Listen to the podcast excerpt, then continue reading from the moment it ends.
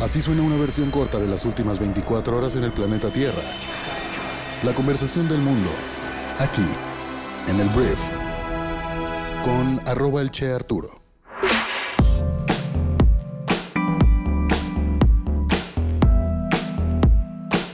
Hola, muy buenos días, bienvenidas, bienvenidos a esto que es el brief para este martes 17 de mayo. Yo soy Arturo Salazar, tu anfitrión y uno de los fundadores de Briefy y aquí te voy a contar las noticias que debes conocer el día de hoy para ser una persona bien informada. Vas a tener temas de conversación después de este programa, entonces vamos a comenzar con esto que es el brief. Empecemos hablando de México y vamos a hablar primero de impuestos, porque mira, hay inflación al día de hoy en nuestro país y en todo el mundo. La inflación es este fenómeno por el cual los precios suben. Y esto es un problema porque hace que a países como México, que tienen mucha parte de su población con condiciones de bajos recursos, provoca que pues les alcance para menos el dinero y eso podría ser la diferencia entre poder alimentar a su familia o no.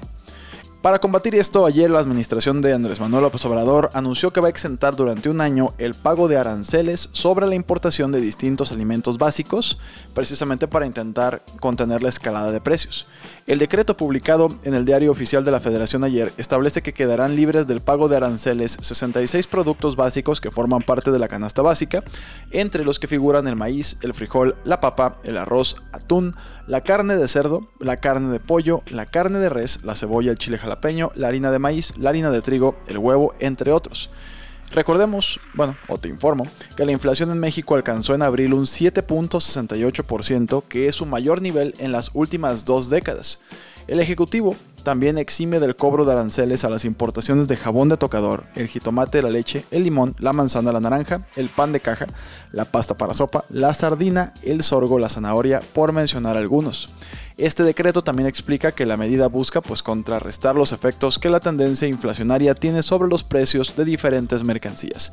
Entonces veremos qué tal le va a nuestro país con esto. El siguiente tema del que voy a hablar tiene que ver con una polémica que se armó con Andrés Manuel López Obrador, lo cual no es cosa nueva, sobre unos médicos cubanos que están llegando al país para pues, trabajar en el servicio de salud pública de nuestro país. El presidente ayer aseguró que la contratación de médicos cubanos en el país es una consecuencia de no tener médicos especialistas debido a que en el periodo neoliberal se dejó de invertir en educación pública y querían privatizar la educación, por eso inventaron los exámenes de admisión. Lo cual, ok.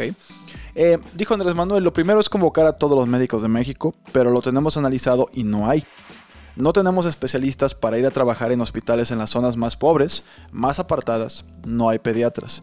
Estamos contratando a todos los médicos, pero como ya sabemos que no vamos a tener para cubrir toda la red, pues por eso estamos haciendo ese convenio. Fue lo que dijo en su conferencia de prensa mañanera. ¿Quién sabe por qué Andrés Manuel la gente no querrá ir a la zona más pobre, más apartada? Tendrá que ver con la inseguridad. Pero bueno, a pregunta expresa de cuál será el sueldo de los médicos provenientes de Cuba, el mandatario señaló que ganarán lo mismo que los médicos mexicanos.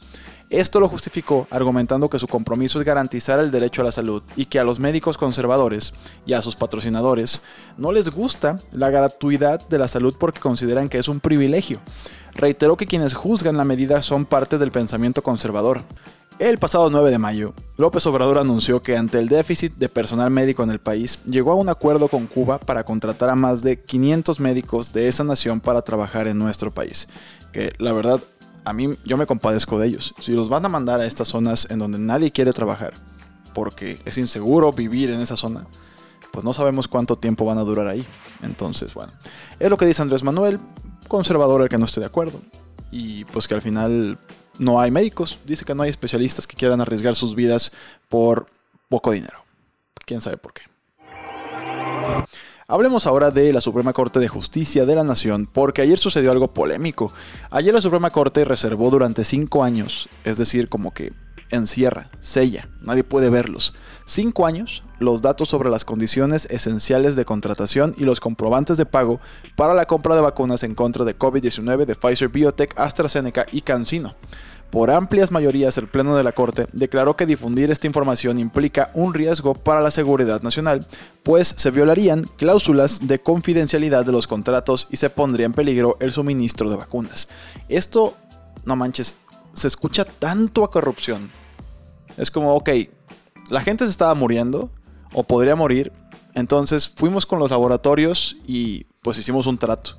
Pero no podemos decir nada de este trato porque el, el contrato que firmamos prohíbe hablar de eso.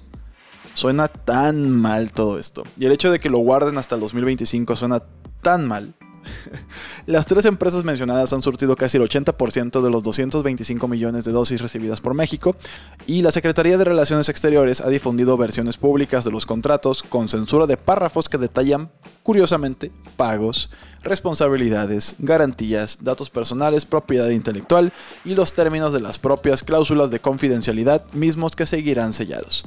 En diciembre del año 2020 la Secretaría de Salud reservó la información por cinco años. El Instituto Nacional de Acceso a la Información redujo el plazo a dos años, pero la Corte lo volvió a extender a cinco años, el máximo que permite la ley que se cuentan precisamente a partir de diciembre del año 2020. Entonces, en unos años veremos qué trato hicieron con las farmacéuticas en el gobierno de AMLO. Hablando de Morena, hablando del partido gobernante del país, ayer su dirigente nacional, el señor Mario Delgado, anunció e invitó a integrantes del gabinete federal y a gobernadores y gobernadoras a participar en las campañas de los seis candidatos a las gubernaturas que se renovarán en junio próximo. En conferencia, el dirigente también convocó a los referentes de su partido a sumarse a estos actos proselitistas. Delegado dijo que si bien sabe que hay restricciones legales, los integrantes del gabinete, legisladores y servidores públicos pueden acudir a las campañas de los candidatos morenistas los fines de semana y cuando la ley se los permite, siempre y cuando les dé permiso el presidente. Estas elecciones son importantes para todos los partidos. Se vienen algunas gubernaturas en disputa y pues se va a poner bueno porque hay algunas elecciones muy cerradas. Vamos al siguiente tema. Vamos a hablar de dos personas que ayer hablé de ellos y hoy voy a volver a hablar de ellos porque hay más datos que hablan de la preferencia electoral de cara al 2024 entre la jefa de gobierno de la Ciudad de México, Claudia Sheinbaum, y el secretario de Relaciones Exteriores, Marcelo Ebrard, que pues hasta ahora libran una pelea pareja por el liderato en las encuestas entre figuras presidenciables rumbo a las elecciones del año 2024. Así lo reflejan dos mediciones recientes que muestran a ambos políticos de Morena en una contienda cerrada y por encima de otros posibles aspirantes. Una encuesta del diario El Financiero publicada este lunes indica que Sheinbaum tiene 40% de opinión favorable por encima del 37% de Brad. El ejercicio también ubica a ambos como los preferidos para eventualmente tener la candidatura presidencial de Morena. Entre la población general, Sheinbaum tiene el 26% de las preferencias, mientras que Ebrard tiene el 18% de las preferencias. Entre simpatizantes de Morena, la pelea se cierra con 30% de Sheinbaum y 29% de Ebrard. Detrás de ellos, con 10% en ambos escenarios, se ubica el líder de Morena en el Senado, Ricardo Monreal. ¿Y cuál es el problema que tiene la oposición ante estos números? Que Ricardo Monreal Morena tiene el 10%, Sheinbaum tiene el 26% y Ebrard tiene el 18%. Entonces, si empezamos a sumar estos porcentajes, tienes una suma de 54% en estos tres candidatos morenistas. Y si todos hicieran equipo, que lo veo complicado, pero digamos que todos hicieran equipo, pues en teoría tendrían la elección ganada. Entonces veremos si esto se fractura, si se mienta la madre después, si uno se va a otro partido, va a estar interesante.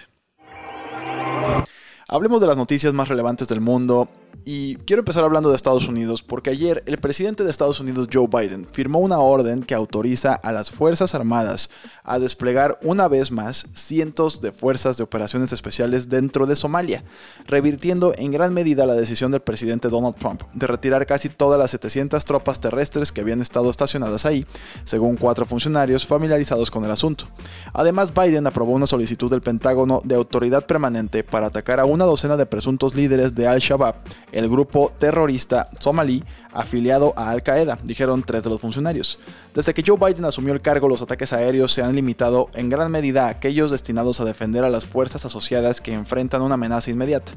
Juntas, las decisiones de Biden descritas por los funcionarios anónimamente, revivirán una operación antiterrorista estadounidense de duración indefinida que ha significado una guerra a fuego lento a lo largo de tres administraciones. La medida contrasta con su decisión del año pasado de retirar las fuerzas estadounidenses de Afganistán, diciendo que es hora de poner fin a la guerra eterna. Entonces, pues Joe Biden, dicen por ahí que la guerra gana votos, que a los gringos les gustan las guerras. Entonces esta es como una guerra descafeinada en la cual tienes tropas, pero pues dices que estás combatiendo el terrorismo y estás protegiendo tu país. Eso suena bien en el discurso, pero al final pues son guerras, guerras más. Vamos a hablar hablando de guerras de Rusia. Porque mira, hemos estado hablando mucho de Suecia y Finlandia. Suecia y Finlandia, dos países europeos pues muy fregones de mucho primer mundo, que tienen frontera con Rusia y que pues han estado ya dispuestos, ya anunciaron que tienen toda la disposición de afiliarse a la OTAN, la alianza militar del Atlántico que pues tiene Estados Unidos como su manda más. Y teníamos mucho, yo, yo tenía mucho miedo, tenía mucha preocupación de qué iba a decir Vladimir Putin a la hora de que pues estos dos países querían entrar a la OTAN porque Ucrania hizo lo mismo y pues como estamos hoy, ¿no? O sea, fue una de las razones por las que Rusia pues quiso invadir en esta operación militar especial, como le llaman los rusos, a la guerra. Entonces ayer el presidente ruso Vladimir Putin dijo que Rusia no considera que la adhesión de Finlandia y de Suecia a la OTAN amenace a su gobierno, pero que Moscú va a reaccionar si hay un despliegue de infraestructura militar. Putin afirmó que esto es un problema que se crea completamente artificialmente porque se hace en interés de Estados Unidos, agregando que la OTAN se convirtió en el instrumento de política exterior de un solo país. El mandatario añadió que todo esto exacerba una situación internacional que ya era difícil. Finlandia y Suecia pues, se encaminan a efectuar un cambio de rumbo de su política de no alineamiento para unirse a la OTAN ante el temor de una agresión de Rusia después de que Moscú invadiera Ucrania el 24 de febrero. Y sobre esto, Turquía pues está en contra. El presidente turco reafirmó su oposición a que Finlandia y Suecia se unan a la OTAN, pues solo unas horas después de que dijeran que buscarían la membresía. Recep Tayyip Erdogan dijo que las dos naciones escandinavas no necesitan enviar delegaciones para convencer a Turquía, un miembro clave de la OTAN, de sus ofertas, que de hecho está amenazando ya con bloquear la adhesión de Finlandia y Suecia a la misma OTAN. El presidente turco tiene reservas muy fuertes, de hecho, contra estos dos países. Por ejemplo, a Suecia describe a este país como un criadero de organizaciones terroristas. Entonces, bueno, Turquía tiene todo para bloquear esta anexión y seguramente lo hará. Hablemos de negocios y quiero hablar primero de McDonald's, esta cadena que me imagino conoces, me imagino consumes de vez en cuando. Mira, McDonald's ha dicho que va a dejar Rusia de forma permanente después de más de 30 años y ya ha comenzado a vender sus restaurantes. La medida se produce después de que cerró temporalmente sus 850 puntos de venta en marzo. El gigante de la comida rápida dijo que tomó la decisión debido a la crisis humanitaria y el ambiente operativo impredecible causado por la guerra de Ucrania. La apertura del primer restaurante McDonald's en Moscú fue en 1990 y llegó a simbolizar un deshielo en las tensiones de la Guerra Fría. Un año después la Unión Soviética colapsó y Rusia abrió su economía a las empresas de Occidente. Sin embargo, más de tres décadas después es una de un número creciente de corporaciones que se están retirando. Entonces, después de 30 años, McDonald's cierra 850 puntos de venta. Voy a hablar de Twitter porque primero quiero hacer una corrección. Ayer estaba hablando malamente de que el 90% de los usuarios diarios de Twitter eran bots. Esto fue un malentendido de mi parte, que no entendí la noticia cuando la leí. Una disculpa. Más bien estábamos hablando de un 5%. Un 5% y el multimillonario Elon Musk que está pues intentando comprar Twitter, aunque ahorita como que se le enfrió el interés ayer cuestionó una cadena de mensajes del director general de la empresa llamada Parag Agrawal sobre por qué existen alrededor de un 5% de cuentas falsas en la red social con un tweet de un emoticon que es eh, la caquita, el excremento. Ahí estaba hablando el güey de Twitter y este güey puso una caquita. Lo cual obviamente pues es como un insulto, ¿no? Sobre todo cuando estás hablando con tu próximo patrón, que es Elon Musk. Entonces, eh, Elon escribió, ¿cómo saben los anunciantes lo que obtienen por su dinero? Esto es fundamental para la salud financiera de Twitter. Estos comentarios se producen después de que el máximo ejecutivo de Tesla pusiera a los inversionistas en vilo al informar que suspendería temporalmente la compra de la plataforma, que anunció por cerca de 44 mil millones de dólares, y rectificara poco después afirmando que pues todavía está comprometido con la adquisición. El viernes pasado Musk tuiteó que el acuerdo de Twitter quedaba suspendido temporalmente a la espera de detalles que respalden el cálculo de que las cuentas falsas representan menos del 5% de los usuarios. Entonces veremos qué pasa, pero Elon, mira, ¿qué dicen las malas lenguas? Lo que dicen las malas lenguas es que para comprar Twitter Elon tuvo que vender parte de su empresa, que es Tesla. Vendió acciones por una cantidad fuerte de dinero y pues con esta lana se supone que iba a pagar parte de la compra de Twitter. Entonces la acción de Tesla bajó porque decían, oigan, ¿qué onda con Elon Musk que está vendiendo muchas acciones? Pero al final el mercado dijo, no se preocupen, solamente lo está haciendo porque quiere comprar Twitter. Entonces, bueno, se recuperó el tema de Tesla. Twitter había ganado mucho valor en, en el mercado. Después ahorita ya está tablas, de hecho, con todo este tema de la compra suspendida temporalmente. Pero lo que se dice es que Elon está buscando cualquier excusa para no comprar Twitter y con esto, pues ya sacó dinero de su empresa, sacó mucho efectivo de su empresa y pues ya lo tiene él, ¿no? Y sin haber sacrificado pues tanto el valor de mercado de Tesla. Esto es un chisme, pero hace sentido, sobre todo cuando ahorita vemos que se está queriendo pelear casi casi a toda costa por pues no comprar Twitter o por ponerle peros a Twitter. Veremos qué pasa. Hablaré ahora de Black Mirror, porque esta serie, que se convirtió en una de las más interesantes y en muchos sentidos perturbadoras en el mundo de la ciencia ficción desde su debut en el año 2011, ahora más de una década después del estreno de la serie y tres años desde que estrenaron los últimos episodios, por fin se ha revelado que hay una nueva temporada en desarrollo. No hay mucha información más, pero viene más de Black Mirror que a mí yo no la he visto toda. A mí me perturba mucho, a mí me tripea mucho, pero es muy buena. Voy a hablar ahora de unos padres de familia que están demandando a su hijo y a su nuera exigiendo que les den un nieto o 675 mil dólares. Es una pareja india jubilada demandando a pues a estas dos personas que son su hijo y su nuera. 50 millones de rupias o 675 mil dólares. Si tú pensabas que tenías mucha presión de tu familia por tener un bebé o casarte, estos señores lo llevaron a otro nivel. Entonces dijo uno de los papás, el papá de hecho, un jubilado de 61 años, cuyo nombre no sé pronunciar, que era un tema emocional y delicado para él y su esposa y que no pueden esperar más. Su hijo, un piloto, se casó hace 6 años. Dijo, queremos un nieto o una nieta dentro de un año o una compensación porque he gastado las ganancias de mi vida en la educación de mi hijo. Fue lo que dijo el papá.